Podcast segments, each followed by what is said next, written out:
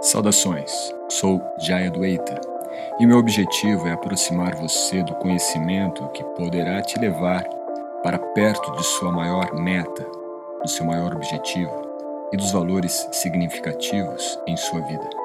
Esta nova temporada nós traremos aspectos das tendências do yoga para a nova década, e isto poderá te ajudar, com base filosófica, teórica e prática, a desenvolver o seu mindset para que o yoga seja um instrumento mais adaptável à sua realidade e em sua evolução pessoal.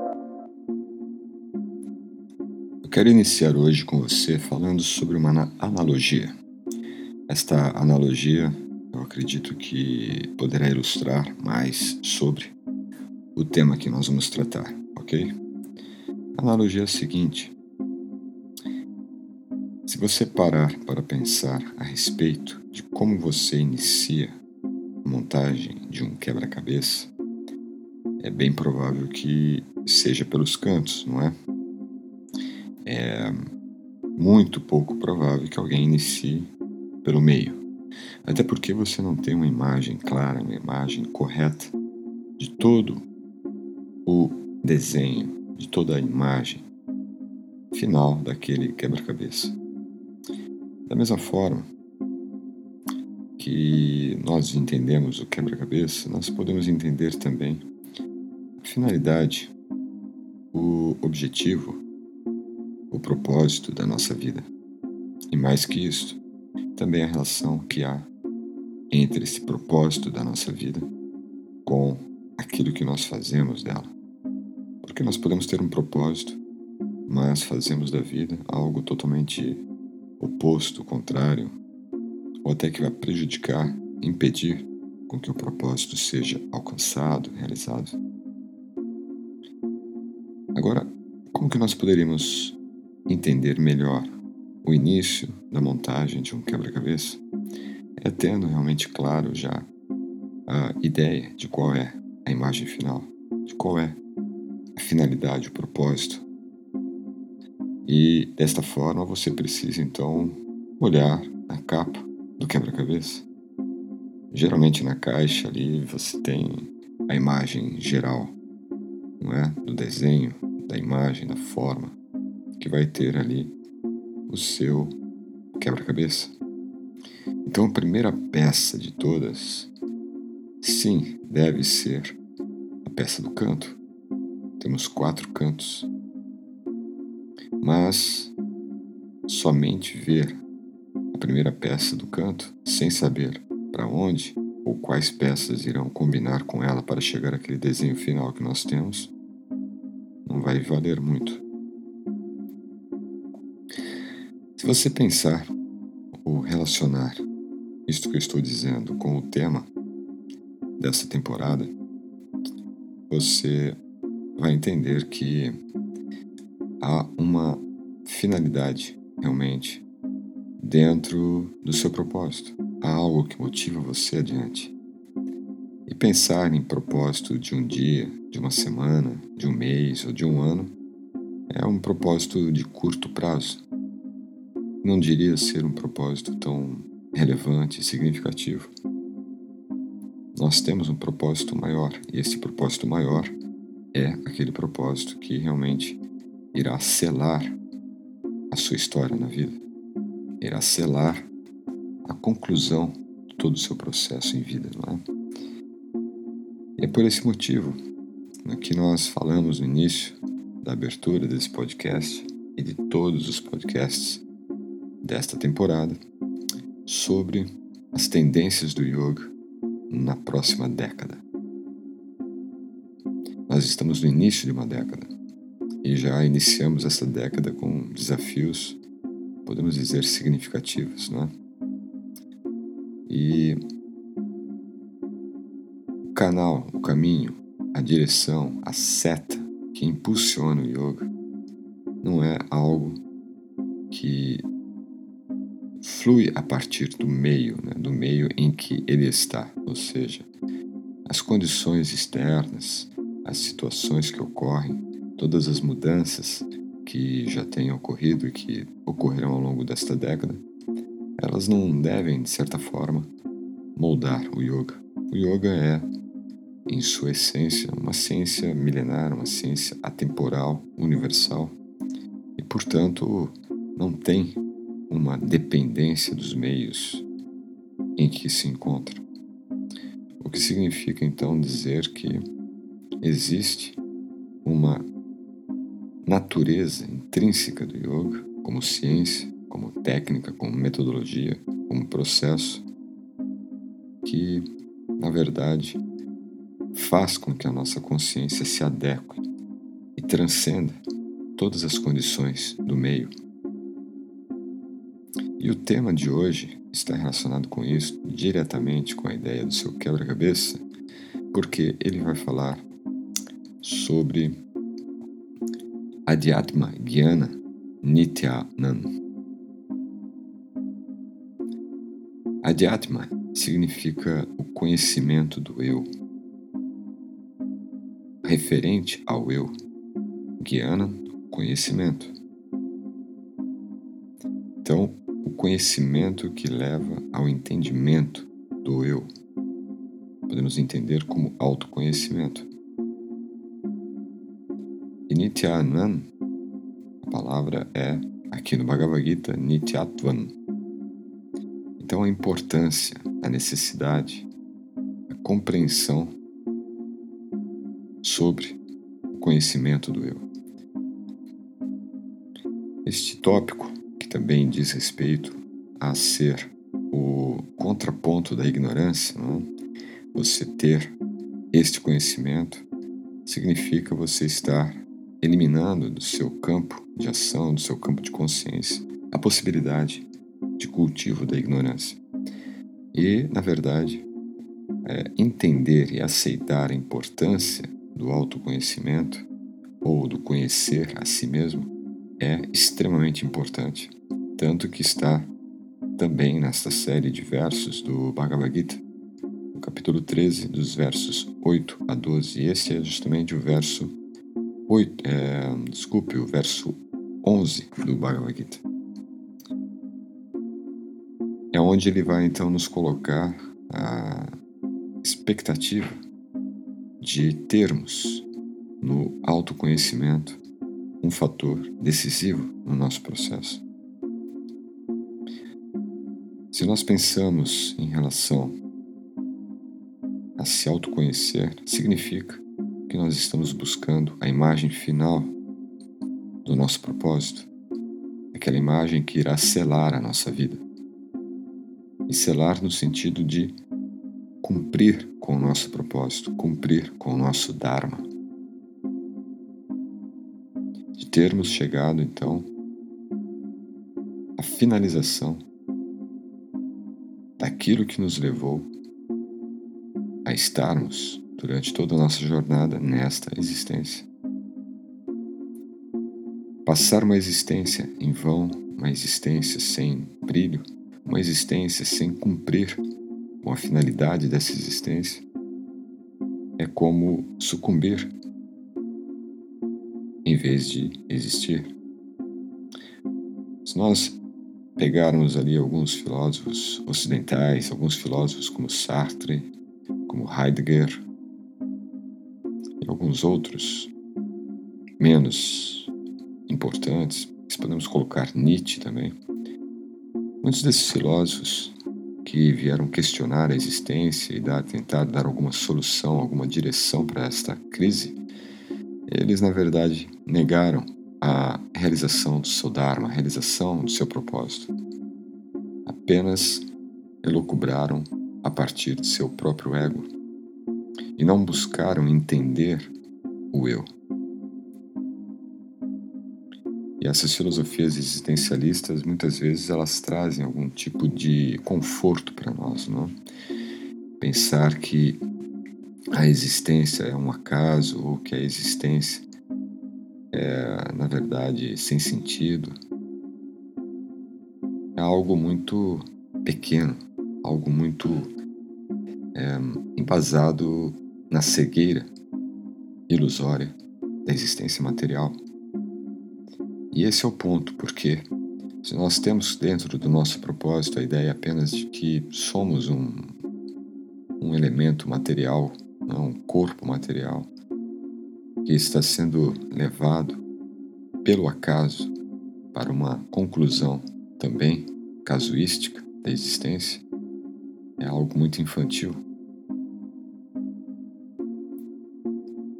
E o que Krishna coloca nesse tópico do Bhagavad Gita é que nós temos, e isto dentro da ciência do yoga, é mais um elemento essencial para que possamos desenvolver o autodesenvolvimento, ou melhor, para não ficar redundante, para que possamos alcançar o autodesenvolvimento pleno da nossa existência, do nosso ser. É necessário termos o autoconhecimento, o conhecimento que nos conduz ao entendimento do verdadeiro eu como uma das premissas que nos conduzirá. Essa premissa, naturalmente, ela vem nos embasar que a existência tem um propósito. A ideia de aceitar a importância do conhecimento sobre o eu ser um tópico do yoga, um tópico relevante dentro do sistema de yoga, ele já nos mostra que o yoga está para além do corpo, está para além dessa existência material, que não é um problema. Muitas vezes também, né, assim como esses filósofos existencialistas que eu pontuei, ao mesmo tempo em que eles procuravam uma solução através da razão, através do, a reflexão filosófica era para confortar a frustração existencial deles ou dar algum embasamento para a crise e a crítica à espiritualidade, natureza espiritual do ser. E quando nós pensamos então na importância de buscar por este autoconhecimento, nós devemos entender que não é somente o conhecimento da nossa imagem final, do selo que irá concluir a nossa existência, a imagem final do quebra-cabeça, o quebra-cabeça da existência, da vida que nós estamos montando a cada dia, com cada pecinha, com cada ato, com cada execução de um dever que nós temos para cumprir diariamente. Não é somente ter essa imagem final, o que eu vim fazer aqui, o porquê estou aqui.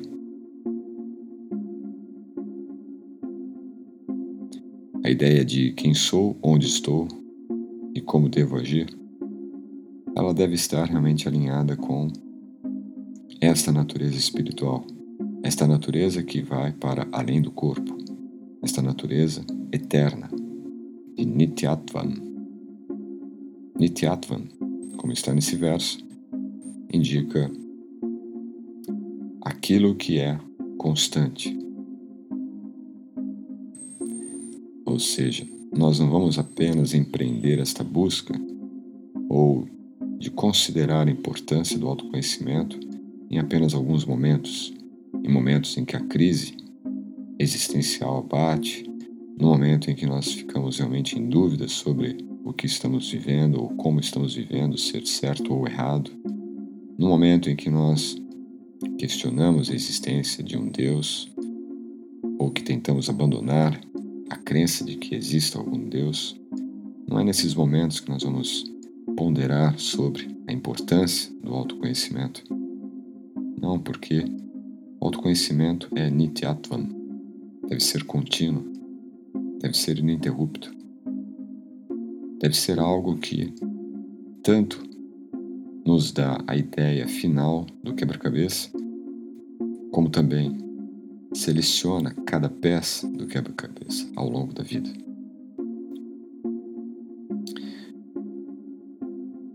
E é nesse sentido que nós veremos a importância e, ao mesmo tempo, papel não apenas nosso, egóico, da minha existência, mas do papel de cada ato que nós colocamos na nossa existência. Cada papel, cada ato, cada sentido que nós tentamos cumprir na nossa existência. Se essa existência é passada apenas com um olhar sobre a existência material, sobre essa superfície material,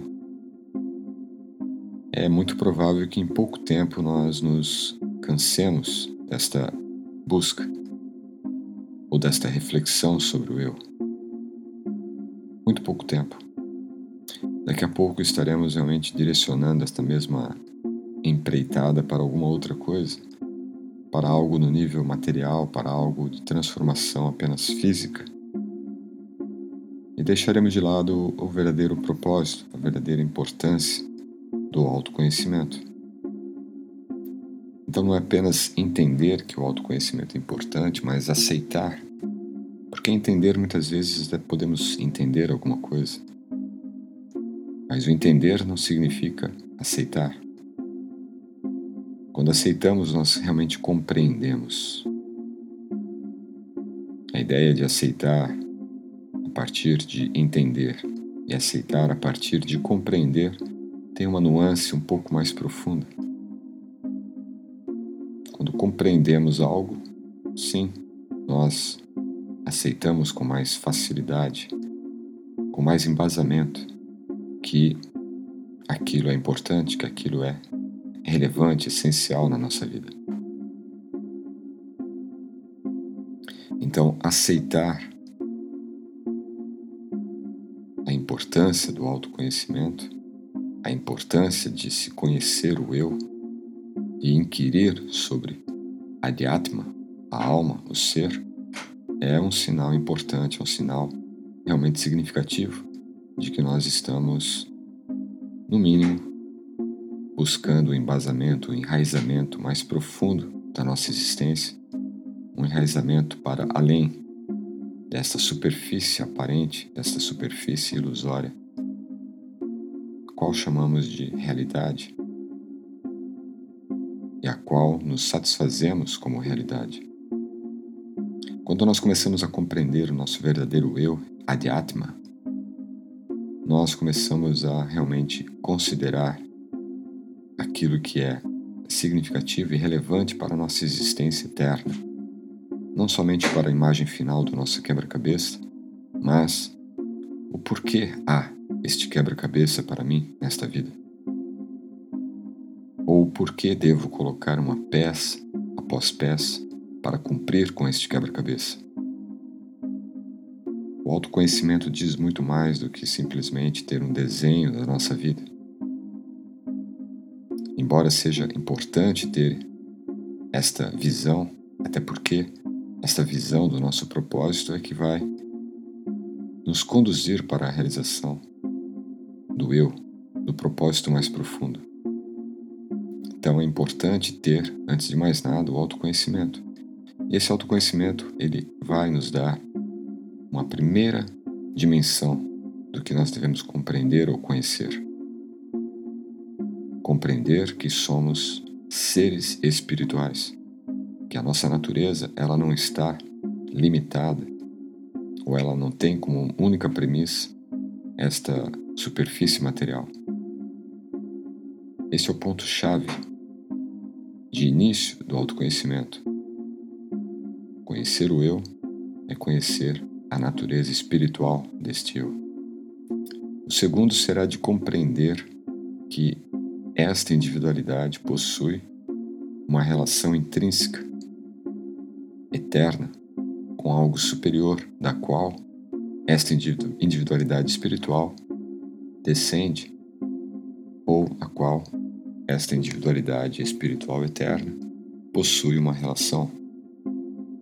Então, compreender o eu implica em buscar a compreensão da relação que este eu possui com um ente superior eterno, ou com uma natureza superior eterna, com uma causa superior eterna.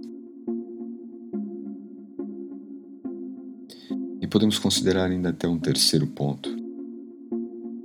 Posso compreender o eu, compreender que este eu tem uma relação eterna com uma natureza superior. O terceiro ponto é entender ou buscar a compreensão de como restabelecer esta conexão.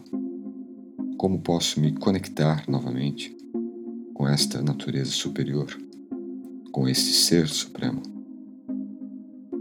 E tudo isso decorre justamente de termos iniciado esta busca ou este movimento, este exercício para o autoconhecimento para conhecer o eu. Se nós apenas tentarmos conhecer o eu sem buscar conhecer, entender estas relações que advêm do primeiro ponto, que é de conhecer o eu, nós não estaremos conhecendo o eu na sua plenitude, mas apenas na sua superfície. Ah, o eu é uma alma, Ok, mas o que é essa alma? O eu é apenas um indivíduo, mas o que é este indivíduo? O eu é eterno, mas o que é a eternidade? O eu é espiritual, mas o que é ser espiritual? Então, a importância do autoconhecimento está diretamente ligada a você, primeiro, ver a imagem final do quebra-cabeça da sua vida, da sua existência. Mas ir além. É porque eu tenho este quebra-cabeça diante de mim. Por que eu devo unir as peças para concluir este quebra-cabeça?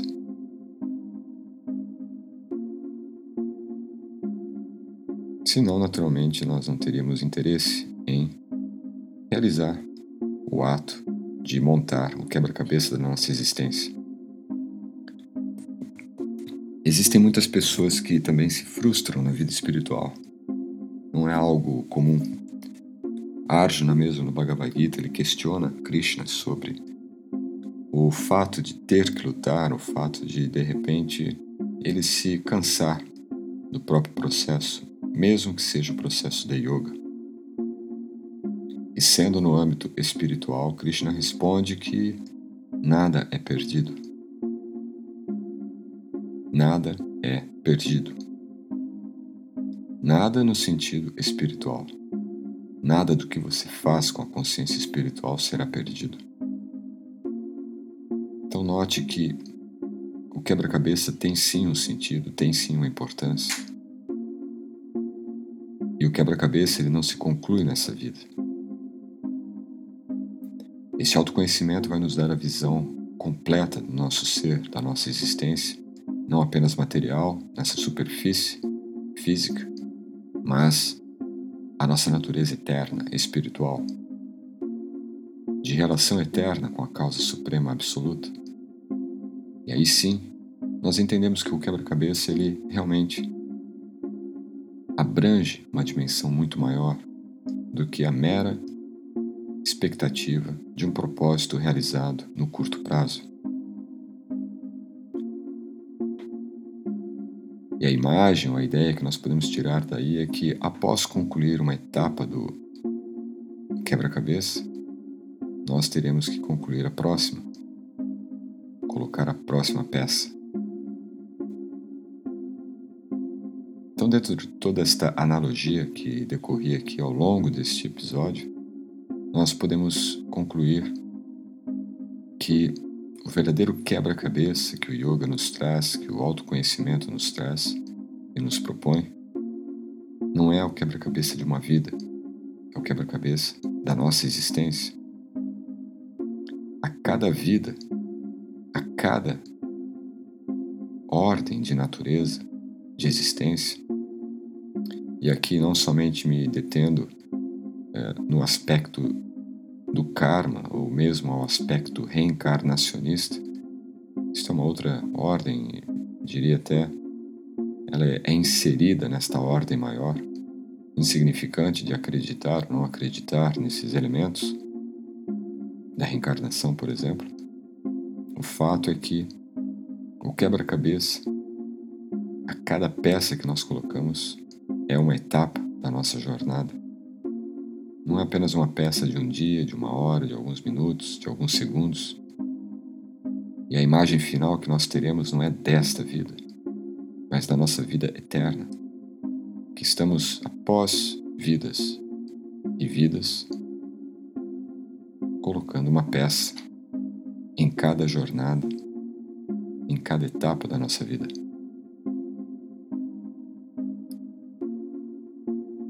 E desta forma, esse autoconhecimento vai nos dar então a visão mais completa, a visão macro da nossa existência.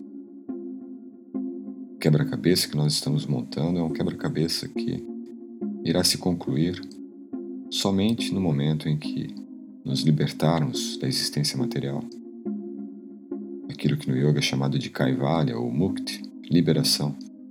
A liberação de todos os condicionamentos, de todos os elementos que nos atam nesta dimensão material, nessa dimensão superficial de existência. E é nesse ponto que nós devemos então entender o yoga, entender a importância de conhecer o eu e empreender esta busca pelo conhecimento.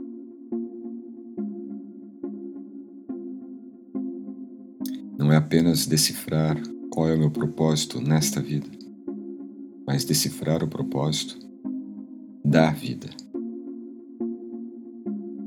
E é até por este motivo que nós encontramos dois dharmas ou duas definições do Dharma.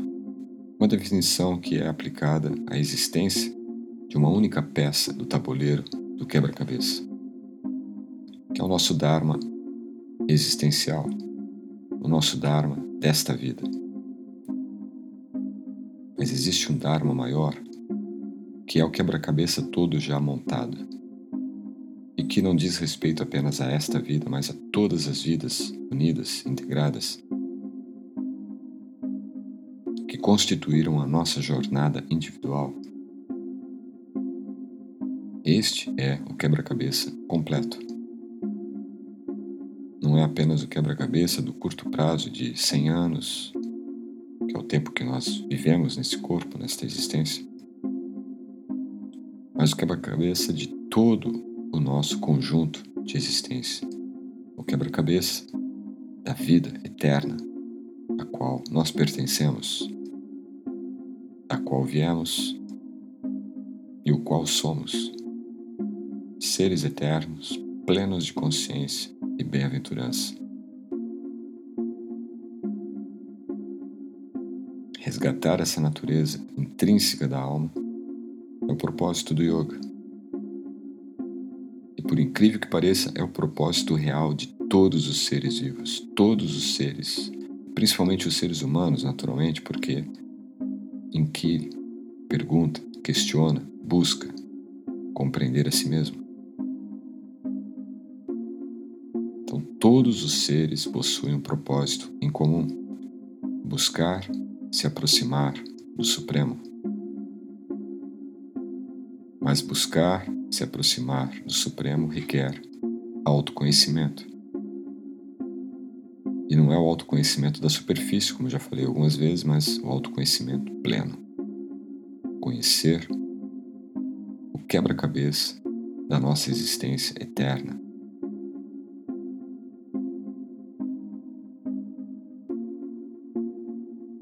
E assim nós conseguimos vislumbrar o propósito real da existência e trilhar rumo à realização deste propósito, porque este é o propósito final da nossa existência.